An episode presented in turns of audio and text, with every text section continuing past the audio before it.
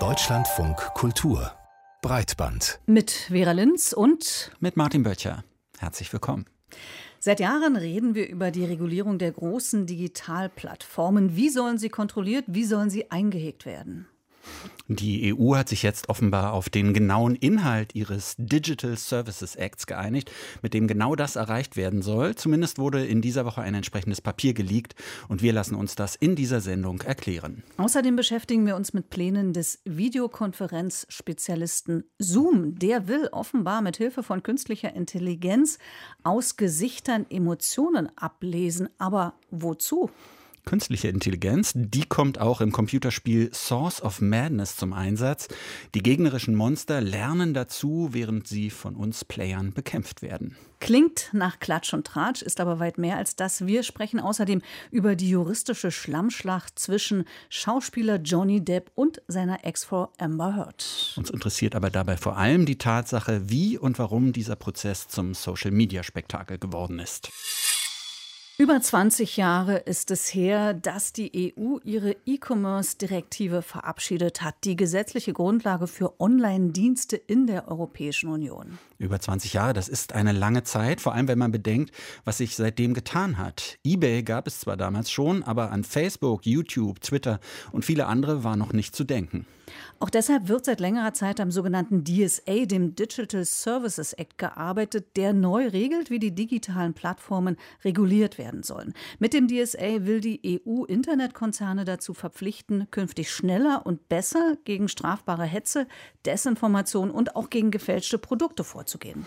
Anfang April hatte man sich politisch auf die Neuregelung geeinigt und jetzt scheint der finale Text des DSA festzustehen, denn er wurde geleakt und dem Berliner Tagesspiegel Tagesspiegel zugespielt. Was dort drin steht und was für Auswirkungen das haben könnte, das haben wir mit dem Politik- und Rechtswissenschaftler Torben Klauser besprochen. Torben Klauser forscht an der Universität Bielefeld zur Regulierung von digitalen Plattformen.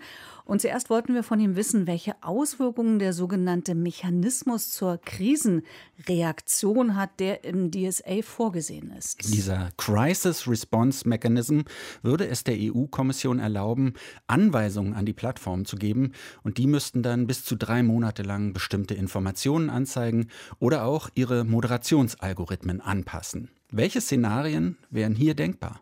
Das ist in der Tat ein, ja, eine sehr, sehr spannende Änderung und ja, welche Szenarien da denkbar sind. Also im, im Text heißt es übersetzt, dass eine Krise äh, für die EU bedeutet, dass es sich um außergewöhnliche Umstände handelt, die zu einer ernsthaften Bedrohung der öffentlichen Sicherheit oder der öffentlichen Gesundheit in der Union oder in wesentlichen Teilen davon führen.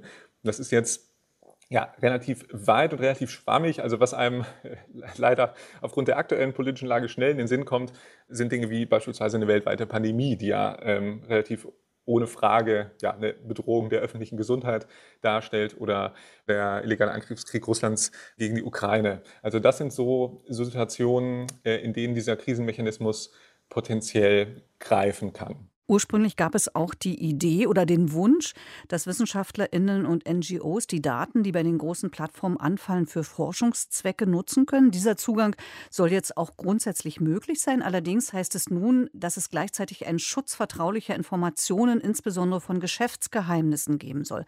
Was bedeutet das denn jetzt in der Praxis für die Forschenden? Ja, das ist tatsächlich die ganz große Frage. Und ja, dieser besondere Bezug auf diesen Schutz vertraulicher Informationen, insbesondere Geschäftsgeheimnissen, es wird jetzt davon abhängen, wie stark die Unternehmen in Zukunft, wenn der DSA gilt, versuchen werden, sich auf dieses Argument zurückzuziehen und äh, mit Verweis eben auf Geschäftsgeheimnisse zu sagen, so viel Transparenz können wir jetzt nicht schaffen oder so detailliert können wir darüber keine Auskunft geben.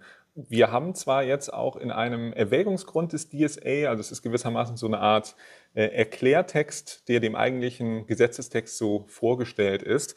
Dort taucht zwar jetzt auch auf, dass ja, dieser Punkt schutzvertraulicher Informationen nicht als Ausrede genutzt werden darf. Aber ja, was das dann im Detail genau heißt, das ist auch jetzt leider noch unklar. Was man mit Sicherheit sagen kann, ist, dass die Argumente ähm, in den kommenden Jahren die Gerichte beschäftigen werden. Also es wird da mit Sicherheit einfach aufgrund dieser etwas vagen Formulierungen dazu kommen, dass auch ForscherInnen versuchen werden, diesen Datenzugang im Zweifel vor Gericht durchzusetzen, wenn jetzt beispielsweise Facebook oder YouTube sagen, ah nee, da, da wollen wir lieber keinen Einblick gewähren. Hm. Neu geregelt werden soll im DSA auch die Überwachung der großen Internetplayer. Zukünftig soll die EU-Kommission nicht nur die großen Suchmaschinen und Plattformen überwachen, sondern auch Fälle behandeln, für die eigentlich sonst die nationalen Regulierer zuständig waren. Was genau kann man sich hier vorstellen? Welchen Nutzen könnte das haben? Ich glaube, die Aufsicht dieser großen Plattformen, die ist insofern eine Herausforderung oder war in der Vergangenheit eine Herausforderung, weil ähm, ja, die Plattformen international unterwegs sind. Das heißt, es gibt Facebook in allen europäischen Mitgliedstaaten und alle europäischen Mitgliedstaaten wollen auch ihr Recht logischerweise Facebook gegenüber durchsetzen. Das heißt, man hat jede Menge Regulierungsbehörden, die auf die Plattform zugehen, die dann im Zweifel das Ganze über Irland laufen lassen müssen, weil die Plattform in der Regel in Irland ihren europäischen Sitz haben. Dann ist man in so pan-europäischen Verwaltungsverfahren. Das Ganze muss übersetzt werden. Ist wahnsinnig langwierig und auch sehr, sehr aufwendig die äh, Regulierung so durchzusetzen. Dadurch, dass man jetzt sagt, die Aufsicht über die großen oder die very large Online-Plattforms, wie es im DSA heißt, also Facebook, Twitter, Google, YouTube und Co., dass diese Aufsicht jetzt bei der Europäischen Kommission liegt, wird, das wäre jetzt so meine Prognose, dafür sorgen, dass einerseits die Aufsicht vereinheitlicht wird, dass aber auch die Europäische Kommission sehr viel mehr oder sehr viel stärkeren Einfluss auf die Regulierung dieser Plattformen hat. Was damit auch verbunden ist, ist so ein bisschen die Frage, wie viel ja, Aufsichtsmacht verlieren denn jetzt deutsche äh, Regulierungsbehörden? Und das ist auch was, was sich in Zukunft zeigen wird.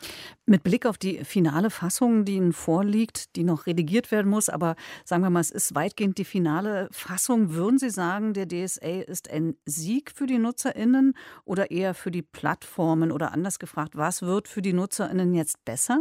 Für die NutzerInnen wird einiges besser, weil sie zahlreiche neue Rechte gegenüber den Plattformen bekommen, weil sie äh, beispielsweise das Recht bekommen, ähm, dagegen vorzugehen, wenn Inhalte gesperrt oder gelöscht werden werden, gegebenenfalls sogar so unabhängige ja, Schlichtungsmechanismen einzuschalten, um Konflikte mit den Plattformen zu klären, weil ihre sensiblen Daten besser geschützt sind. Ähm, es ist aber auch ein Sieg, wenn Sie so wollen, für die Gesellschaft als Ganzes, weil wir durch die diversen Transparenzbestimmungen in den nächsten Jahren hoffentlich noch besser verstehen, wie die Plattformen überhaupt funktionieren und vielleicht auch die Risiken besser einschätzen können und dementsprechend auch die Regulierung weiter verbessern können. Und wenn man optimistisch ist, würde man auch sagen, es ist ein Sieg für die Plattform, denn einerseits gibt es in Zukunft einheitliche europäische Regeln, an die sie sich halten müssen. Und man kann durchaus die Frage stellen, und das wird auch was sein, was so den deutschen Gesetzgeber äh, in Zukunft umtreiben wird, ob das Netzwerkdurchsetzungsgesetz äh, in Deutschland beispielsweise oder der Medienstaatsvertrag, also zwei Regelwerke, die aus deutscher Perspektive die Plattformen regulieren sollen, wie sinnvoll die denn in Zukunft überhaupt noch sind, wenn es den DSA gibt und ob nicht der DSA die äh, deutschen und nationalen äh, Gesetze in dem Bereich überflüssig macht. Und das ist für die Plattform natürlich super, weil sie sich diverse Detailregelungen in den verschiedenen Mitgliedstaaten ersparen. Was man natürlich sagen kann, ist, dass aus Nutzerinsicht noch mehr hätte erreicht werden können. Es war mal das äh, ja, Verbot oder sozusagen der Opt-in für personalisierte Werbung im Gespräch, wo man halt sagte, grundsätzlich dürfen Online-Plattformen meine privaten Daten nicht dafür verwenden, äh, mir irgendwelche Werbeeinblendungen anzuzeigen. Das hat es jetzt nicht reingeschafft. Es gibt noch ein paar andere Punkte, die es nicht reingeschafft haben. Aber verglichen mit dem Status quo ist der DSA definitiv eine Verbesserung sagt Torben Klauser von der Universität Bielefeld zum finalen Entwurf des Digital Services Act der EU, der in dieser Woche geleakt worden ist. Wir nehmen mit, jahrelange, wenn nicht sogar jahrzehntelange juristische Auseinandersetzungen werden folgen. Ja, viele von uns haben in den letzten zwei, zweieinhalb Jahren die Vor- und Nachteile von Videokonferenzen erlebt. Einer der Anbieter der entsprechenden Software dazu Zoom. Vor einiger Zeit hat Zoom angekündigt, mittels Software unsere Gefühle während solcher Videokonferenzen ergründen zu wollen. Künstliche Intelligenz soll lernen, Gesichtsausdrücke zu erkennen und Emotionen benennen zu können. Aber fragt man sich, wofür soll das gut sein? Oder anders gefragt, was passiert dann mit diesen Erkenntnissen? Menschenrechtsorganisationen haben sich gerade in einem offenen Brief gegen die Pläne von Zoom ausgesprochen. Wir haben bei Daniel Lufer von der NGO Access Now nachgefragt, wie weit diese Pläne überhaupt sind. Unsere erste Frage zu Beginn des Interviews, wenn wir dieses Gespräch über Zoom aufgezeichnet hätten, was würde die Software dann überhaupt über unsere Stimmung aussagen können? It gets down to a question of what machines can actually do versus what companies are claiming es geht um die Frage, was Maschinen tatsächlich können, im Vergleich zu dem, was Unternehmen oder Forscher behaupten, was Maschinen angeblich können. Ich denke, grundsätzlich kann eine künstliche Intelligenz, beziehungsweise eigentlich sprechen wir hier über maschinelles Lernen, was das definitiv kann, ist Lippenlesen. Das ist in der Entwicklung und wird immer genauer. Developing, it's becoming more accurate. Diese Systeme können sich Videoaufnahmen von jemandem ansehen, der spricht. Und selbst wenn es kein Audio gibt, sind die Systeme annähernd in der Lage wiederzugeben, was eine Person sagt. Aber viele Unternehmen werben damit, dass sie unsere Emotionen ablesen können aus der Art und Weise, wie wir sprechen. Aber das ist nicht möglich. From the way that we speak. Worin liegt eigentlich das Interesse, wenn man Emotionen lesen können will? Geht es auch um die Inhalte zum Beispiel von Meetings? This is a really good question. And I don't think that the companies themselves have a very good das ist eine wirklich gute Frage und ich glaube nicht, dass die Unternehmen selbst eine gute Antwort darauf hätten. Das hängt von der Art des Videoanrufs ab. Das klassische Beispiel ist also ein Vorstellungsgespräch. Die Unternehmen verkaufen die Technologie so, als könnte die Software einen tiefen Einblick in die Qualifikation der interviewten Kandidatin oder des Kandidaten liefern. Was es tatsächlich tut, ist, eine sehr billige Lösung anzubieten, weil sie billiger ist, als echte, qualifizierte Menschen mit der Analyse von diesen Videointerviews zu betrauen. There's other probably more sinister uses actually. Um, we've seen es gibt tatsächlich andere, viel bedrohlichere Anwendungen. Die haben wir im Unterricht im Einsatz gesehen. Es ist offensichtlich, dass sowohl Schüler als auch Lehrer während der Covid-Pandemie mit Fernunterricht zu kämpfen hatten. Und ich denke, jeder weiß, dass es schwierig ist, beim Fernunterricht aufmerksam zu bleiben. Schwieriger als beim Unterricht vor Ort. Einige dieser Unternehmen meinen, anbieten zu können, dass sie analysieren können, wie ihr Publikum auf die Inhalte reagiert bei einer Präsentation oder bei der Unterrichtsstunde eines Lehrers. Die Analyse kann verschiedene Konsequenzen haben. So können die Lehrkräfte die Analyse einfach als Feedback bekommen und damit können sie machen, was sie wollen. Aber die Analyse könnte auch an die Arbeitgeberinnen der Lehrkräfte gehen und das könnte in ihre Arbeitsbeurteilung einfließen. Und wir haben in den letzten Jahren eins gesehen. Wenn KI-Systeme im Kontext von Unterricht eingeführt wurden, hatten sie sehr negative Auswirkungen. Sie wurden genutzt, um die Leistung von Lehrkräften zu beurteilen. Grundsätzlich würde ich dazu sagen, dass je komplexer die Aufgabe ist, die die KI erledigen soll, desto unwahrscheinlicher ist es, dass sie das tatsächlich kann. The one guiding thread I would give in these discussions about the use of AI in these situations is that the more complex the inference that the system is supposed to make, the less likely it is that it can actually do that.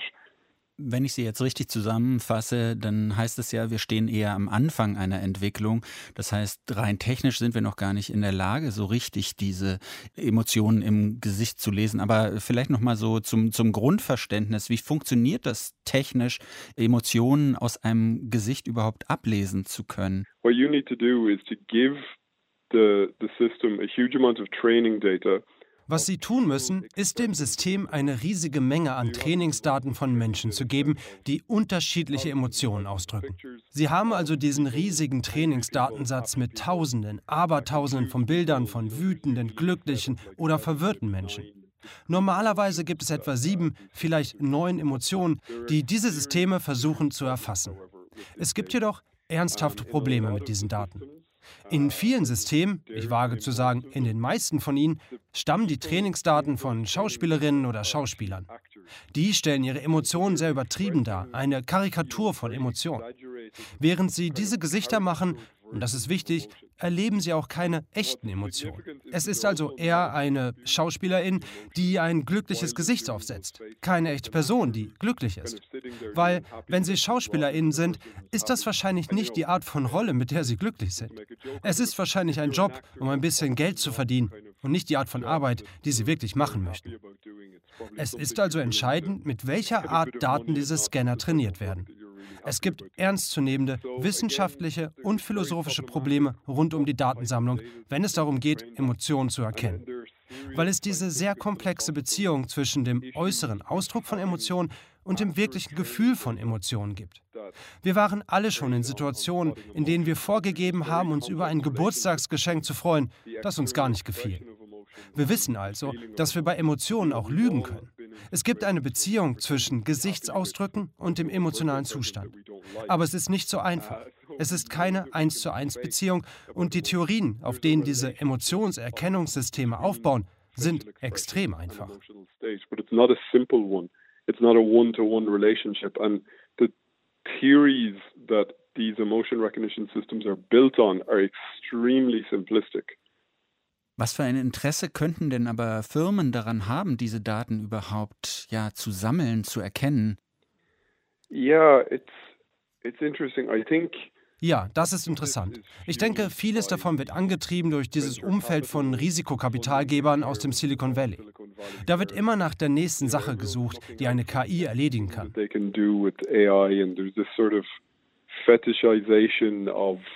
Bringing AI to bear in every single aspect das ist eine Art Fetisch, KI in jedem einzelnen Aspekt unserer Gesellschaft einzubringen. Zum Beispiel Microsoft. Das Unternehmen gibt an, dass es eine Art Emotionserkennung in Microsoft Teams einführen will. Sie suchen eben nach den neuen, auffälligen Produkten, die sie verkaufen können. Sie behaupten, dass diese Dinger funktionieren und angeblich die Produktivität steigern könnten. Aber dieser Drang nach Innovation um jeden Preis, nach auffälligen neuen Technologien führt uns leider oft dazu, dass sehr schlechte, schädliche Technologie entsteht.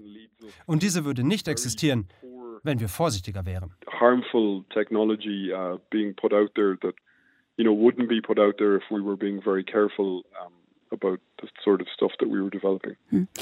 Nun halten wir ja jetzt schon unser Gesicht bereitwillig zum Entsperren äh, unserer Handys hin und äh, posten Bilder auf Plattformen wie Instagram. Ähm, wie gravierend ist denn das dann überhaupt, äh, was Zoom da plant? we, for example, Access Now and a lot of other civil society organizations, digital rights organizations. Wir von Access All zum Beispiel und auch viele andere zivilgesellschaftlichen Organisationen für digitale Rechte, wir alle wollen Gesichtserkennung in öffentlich zugänglichen Räumen verbieten. Also die Systeme, die ihr Gesicht analysieren und sie in der Öffentlichkeit identifizieren könnte. And when we say that, people often say, "Oh, but do you want to ban me from unlocking my phone?" And the answer is no. That's a different application. Und wenn wir das fordern, sagen die Leute oft, Sie wollen mir verbieten, mein Telefon mit dem Gesicht zu entsperren? Nein, das ist eine andere Anwendung. Die nutzt ein Gesicht oder einen Fingerabdruck, um ihr Gerät zu entsperren oder um Zugang zu einem Gebäude zu erhalten. Das ist etwas, das sicher und menschenrechtskonform möglich ist, obwohl es immer noch ziemlich riskant bleibt. Aber das Identifizieren von Gesichtern in der Öffentlichkeit, das ist unserer Meinung nach so gefährlich, dass es niemals zugelassen werden sollte. Was Zoom mit dieser Emotionserkennung machen will, hat wie gesagt nicht wirklich eine gute Begründung oder einen guten Zweck. Es birgt vor allem eine Menge Gefahren. Wir sind sehr abhängig von diesen Plattformen geworden, besonders während Covid und ich denke, wir werden sie weiterhin verwenden. Wir verwenden sie in vielen intimen und wichtigen Bereichen unseres Lebens. Gespräche mit der Familie, Forschungsgespräche und so weiter. Die Idee, dass dieses Unternehmen jetzt anfängt, uns dabei zu analysieren, das ist etwas, gegen das wir uns wirklich wehren müssen.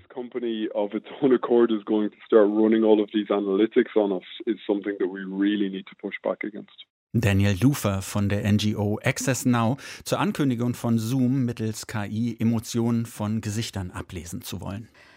Martin, und wie ist das, diese Ankündigung von Zoom, dass sie äh, Gesichts, Gesichter lesen wollen sozusagen und, und analysieren wollen, was du fühlst, was du denkst, vielleicht sogar, was löst das bei dir aus? Als ich das jetzt gehört habe, als wir dieses Interview geführt haben, mein erster Gedanke war wieder, oh, jetzt fühle ich mich genau wieder so wie am Anfang der Pandemie, als das losging mit diesen Zoom-Konferenzen, weil die ersten Sitzungen, die waren mir wirklich unangenehm, weil ich vorher mal meine Kamera so abgeklebt habe am Rechner, ähm, weil ich diese Geschichten im Hinterkopf, äh, Hinterkopf hatte, du wirst beobachtet und da werden irgendwelche Schlüsse über dich gezogen. Und wenn ich das jetzt schon höre, das ist für mich ja fast schon Stasi 2.0. So, so ein kleines bisschen, wenn es wirklich so kommen sollte. Wie ist das bei dir?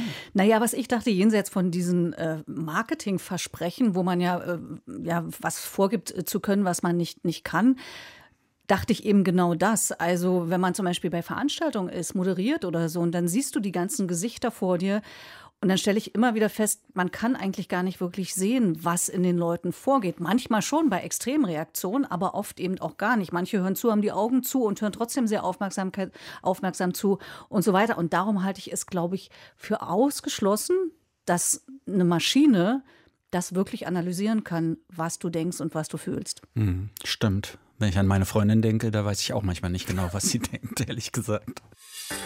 Breitbandbesprechung.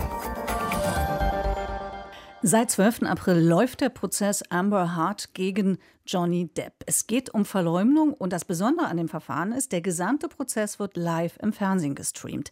Jeder kann also dabei zusehen, wie die beiden Schauspieler und Ex-Eheleute gegeneinander auflaufen.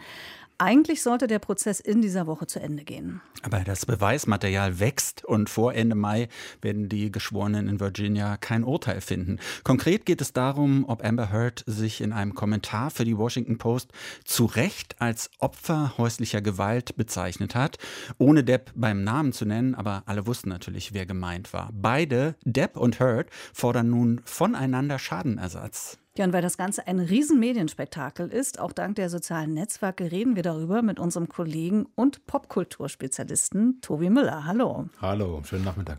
Wie sieht dieser Prozess eigentlich aus? Ist das eher das klassische Gerichtssaal-Drama von Hollywood oder eine viel zu lange, ein viel zu langer TikTok-Clip? Auf jeden Fall sehr lang, ist ein richtig gehender Marathon. Äh, kann man sich so acht, neun Stunden pro Tag irgendwie wegziehen, wenn man möchte. Ähm, das Setting ist erstmal nicht wie Hollywood eigentlich schon aus dem Grund, weil es ein Splitscreen gibt, also einen unterteilten Bildschirm, wo man dann meistens die Befragte, den Befragten sieht und die Anwältin und äh, den Anwalt. Vom True Crime hat es ein bisschen was, weil es einen großen Fetisch Beweismittel gibt. Ne? Es geht tatsächlich sehr viel um Spuren, um Evidence, was für ein Wort, das Evidente, das Sichtbare, die totale Ausleuchtung, bis hin zum hochaufgelösten und entsprechend geschminkten Gesicht. Das ist dann doch deutlich Social Media, finde ich. Ne? Also ganz nah dran und doch gepanzert, eben vom Puder, wenn man möchte. Und das Warten auf die Träne, die dann auch kommt bei Amber Heard. Ne? Das ist quasi das Punktum dieses Prozesses, wenn die Tränen dann wirklich kullen. Das haben wir natürlich seit den Castingshows quasi übernommen und äh, auf Social Media ist es ja auch ganz wichtig. Den Rest erledigen dann die UserInnen, ne? die machen es dann zu den kurzen TikTok-Highlights und auch zu diesen Chatfenstern. Also wenn man sich das auf YouTube anguckt, ist das ein Gejohle in diesen Chatfenstern. Äh, ich würde mal sagen zu 98 Prozent gegen Amber Heard. Das ist schon ähm, beeindruckend. Äh, man kriegt dann ein bisschen schlechte Laune tatsächlich. Ja. Die Partizipation, die Perversion und Lust an diesem Emo-Porno ist schon enorm. Und sehr misogyn auch, wie ja. man liest. Doppelt äh, vertrackt oder faszinierend kann man auch sagen an diesem diesem Prozess ist ja der Umstand, dass eine Schauspielerin und ein Schauspieler im Zentrum stehen. Also dass sie ständig, sagen wir mal, im Verdacht stehen, eigentlich zu spielen oder spielt das keine Rolle bei dieser Totalinszenierung? Ich glaube, das spielt mit eine Rolle. Äh, man könnte ja fast sagen, dass es die Sehnsucht des Publikums ist, diese beiden SchauspielerInnen noch einmal äh, zu sehen, ne? weil äh, weitergehen wird das wahrscheinlich nicht mit deren Karriere. Das ist schon ein Showstopper, wenn man so möchte, ein Ersatz eigentlich. Zum anderen greift aber dann doch einfach der alte Sexismus. Ne? Sie, viel, sie spielt viel schlechter als er. Ihre Tränen sind noch nicht mal echt. Dass sie ist crazy. Seine Flapsigkeit, so wegen, ja, habt mal nicht so, ist dann doch authentischer für viele offenbar auf Social Media. Tatsächlich ist er ja auch der viel erfahrenere und berühmtere Schauspieler als äh, seine Ex-Frau Amber Heard.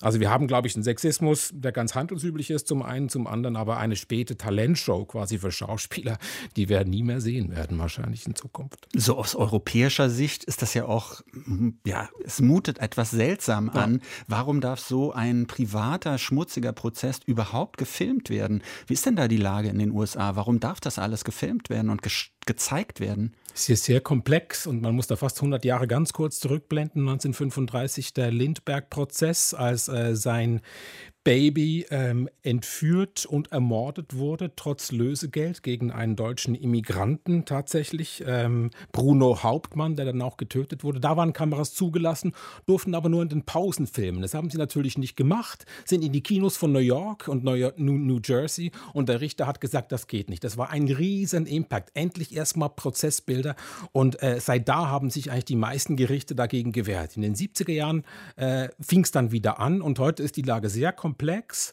von Staat zu Staat. Einzelne Richter erlauben das eben und die Richterin, die jetzt ist, hat das erlaubt, auch aus einem Grund der Transparenz, dass man gesagt hat, so ein wichtiger Prozess, da muss man quasi auch transparent sein, zu gucken, wie so ein Urteil, das wir Ende Mai erwarten, dann wirklich zustande kommt. Das Komische ist, dass diese Praxis, die juristische natürlich eigentlich alle vor Social Media zurückgeht. Ne? Also was sie jetzt als Transparenz quasi argumentiert, kann man ja so sehen, ist ein valables Argument, finde ich, rechnet natürlich nicht mit dieser extremen, skalierenden Effekte, die dann in Social Media auf der anderen Seite äh, ähm, passieren. Und dann gibt es noch Court TV, die da die, immer die Rechte haben, die sich damit saniert haben. Ein Gerichtsfernseher, der auch ganz linear, also nicht nur auf Social Media, enorme Zuwachsraten hat. Mittlerweile spricht man ja von einer Memeification dieses Prozesses. Eine Flut von Memes und auch von Kurzfilmen, je nach Plattform, äh, begleitet ja dieses ganze Verfahren. Und das Verhältnis ist massiv zu Ungunsten von Amber Heard gekippt. Von Misogynie ja. kann man sprechen. Die Absolut. große Mehrheit der Memes und Clips macht sie lächerlich, ja. stellt sie als Lügnerin dar. Das war ja am Anfang des Prozesses noch anders. Was ist denn da passiert? Viele Frauen auch bei diesen bösen äh, Memes übrigens. Das ist wirklich mhm. erschreckend, wenn man sich das auf TikTok anguckt. Ähm, ich glaube, es gibt zwei große Faktoren. Äh, vermutlich, das, der erste ist Debs genialer Zug, diesen Prozess, den er im Grunde schon in England geführt hatte vor zwei Jahren, in den USA vor Kameras Kameras, wo die erlaubt waren, in England nicht, quasi zu wiederholen. Das gibt ihm die Möglichkeit, im Direktverhör mit seinen Anwälten viel Redezeit zu kriegen, eine ideale Selbstdarstellung, um seinen Ruf vielleicht eben doch noch zu retten. Das füttert eben auch die Stans, diese Mischung aus Stalker und Fans, die dann auch sich für äh, Depp in die Bresche äh, schmeißen. Der zweite Faktor war schon beim englischen Prozess vor zwei Jahren so, viele Bots sind unterwegs, ähm, die Realtime kommentieren. Ne?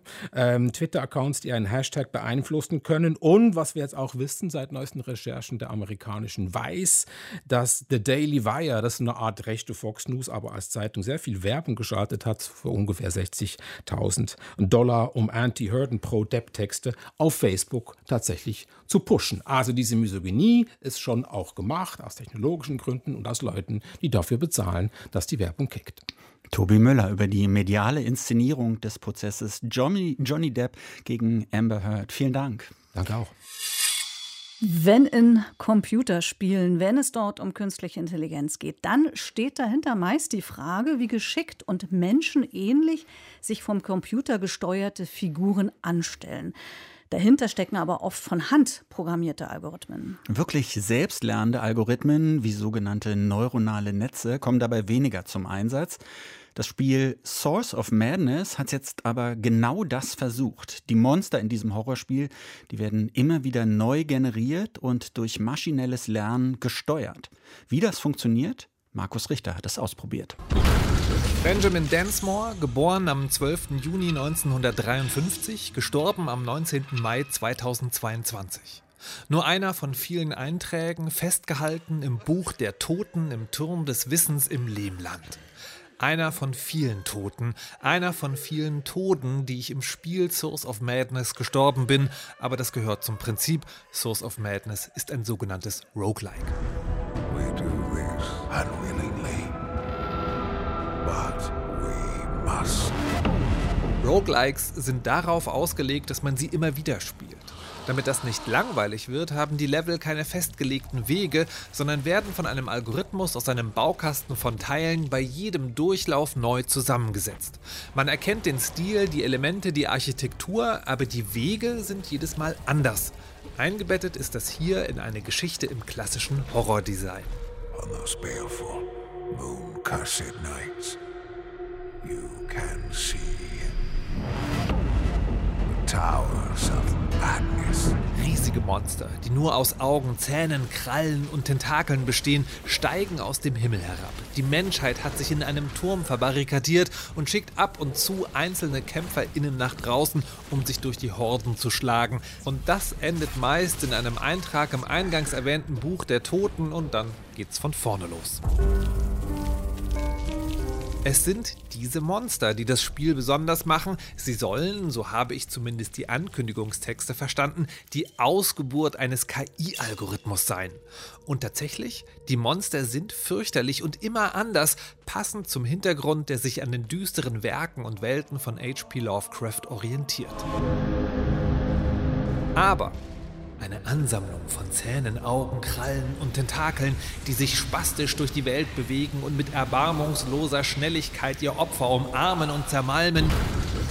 Das ist als Beschreibung und grafisch eindrucksvoll, passt gut ins Setting, aber ist als Spielprinzip eher frustrierend.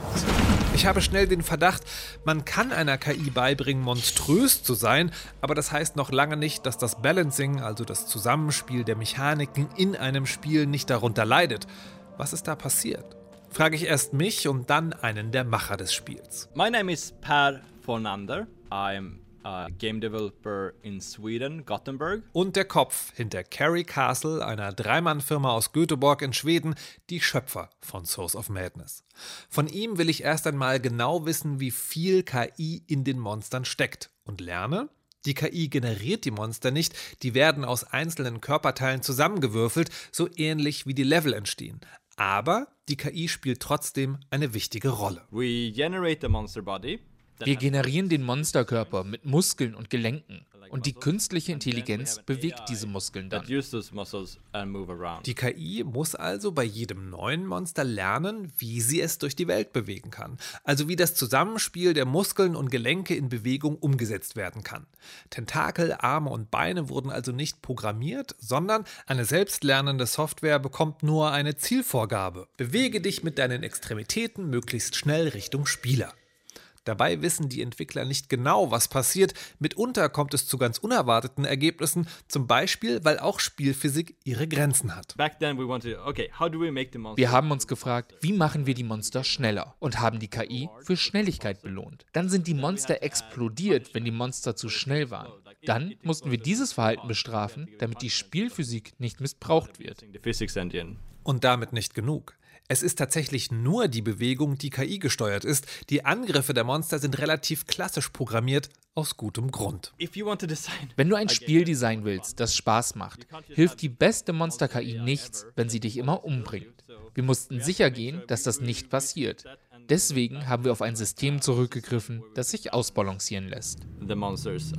Es musste also ganz schön viel Aufwand betrieben werden, um aus der Idee KI-Monster ein Spiel zu machen. Auch wenn Per Vonander in Zukunft einiges anders machen würde, bereuen tut er die Entscheidung nicht. But it, it is a very fun thing to do es macht einfach Spaß, denn die Monster-KI hat viele Sachen gemacht, mit denen wir nicht gerechnet haben. Und das war und ist immer noch sehr unterhaltsam.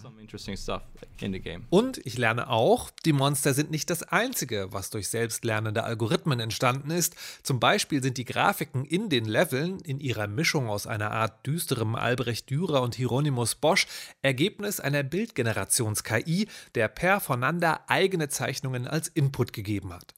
Zum Abschluss unseres Gesprächs bekomme ich noch ein paar Tipps, wie man die Einstiegshürde überwindet und setze mich noch einmal an das Spiel. Far up in the skies, on those baleful ich stelle fest, betrachtet man Source of Madness als interessanten Meilenstein, als ein vielversprechendes Experiment zur Benutzung von KI bei der Spieleentwicklung, kann sich auch die Perspektive auf das Spiel ändern und tut es zumindest bei mir. Ich sehe nicht mehr so sehr die Geschicklichkeitsherausforderungen, obwohl ich auch hier immer besser werde, sondern eher die interaktive Medieninstallation. Mein analoger Körper gegen selbstlernende Algorithmus-Albtraumwesen in einem Ballett des Todes. Könnte man sogar sagen, gestaltgewordener Kampf Mensch gegen Maschine. Oder anders. Source of Madness ist eigentlich kein Spiel, sondern eine Erfahrung. Und ursprünglich sollte die auch im Mittelpunkt stehen, erklärt Per Fernanda, aber es war dann nicht mehr unser Hauptverkaufsargument, weil es so schwierig zu vermitteln war. es wäre schön, wenn der Markt es annehmen würde, wenn Menschen einfach versuchen, etwas Interessantes zu machen. Aber ich schätze, das ist halt Kapitalismus. Schade eigentlich, denn je mehr ich mich mit dem Spiel und seinen Hintergründen beschäftige, desto interessanter wird es und es kann gut sein, dass hier rückblickend Pionierarbeit geleistet wurde.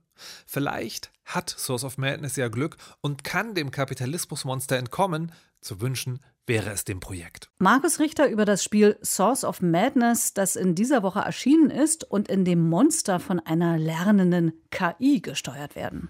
Das war Breitband für heute. Am Mikrofon waren Martin Böttcher und Vera Linz. Und wir, wir sagen, sagen, Tschüss. tschüss.